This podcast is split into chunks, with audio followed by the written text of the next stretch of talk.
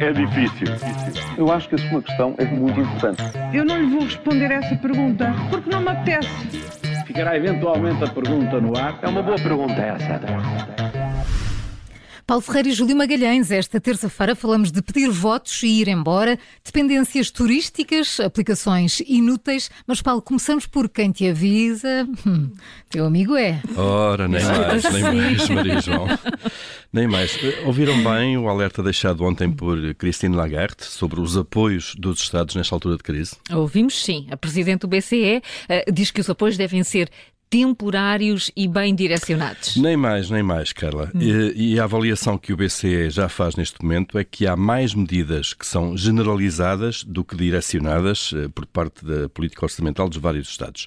Eh, segundo esta avaliação feita pelo Banco Central Europeu, eh, 80% das medidas dos governos são então generalizadas eh, e só 20% estão bem direcionadas, ou seja, está a gastar-se dinheiro público, eh, basicamente, com quem não precisa dele, da mesma forma e isso pode alimentar ainda mais a inflação e provocar déficits e dívidas públicas maiores.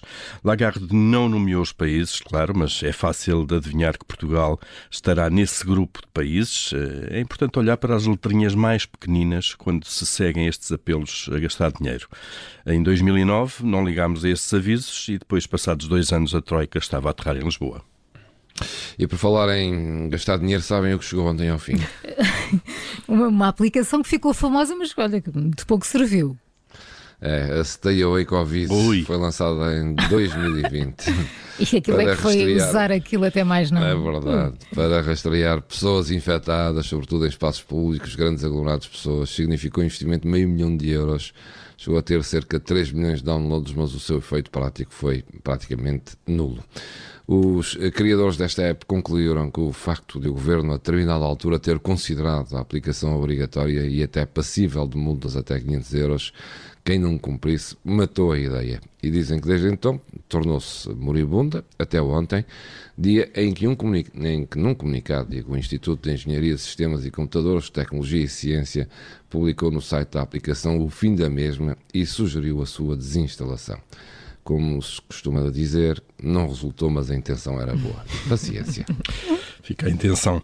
Olhem, até quando é que vamos continuar a estar demasiado dependentes do turismo? É um setor que voltou a crescer e já está, pelo menos, acima dos níveis anteriores à pandemia. É, e, é dos poucos setores, de facto, que cresce, cresce a bom ritmo, não é? E hoje, nem de uhum. propósito, assinala-se o Dia Mundial do Turismo e a Secretária de Estado, com esta responsabilidade, uh, revela que as receitas do setor, as receitas turísticas, devem então ficar 4 a 5% acima daquilo que estavam em 2019, antes da pandemia. É uma ótima recuperação de um setor que terá sido o mais afetado uh, pelas medidas para controlar a pandemia e, e, basicamente é a nossa sorte este crescimento, não é? A discussão sobre o peso do turismo está muitas vezes invertida.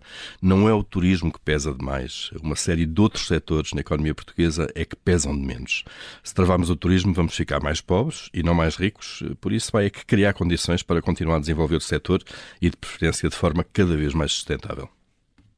E esta pergunta, ir a votos prometendo dedicação e serviço público, faz sentido? Uh, é o que todos dizem, quando se candidatam em listas hum. para eleições, Júlio.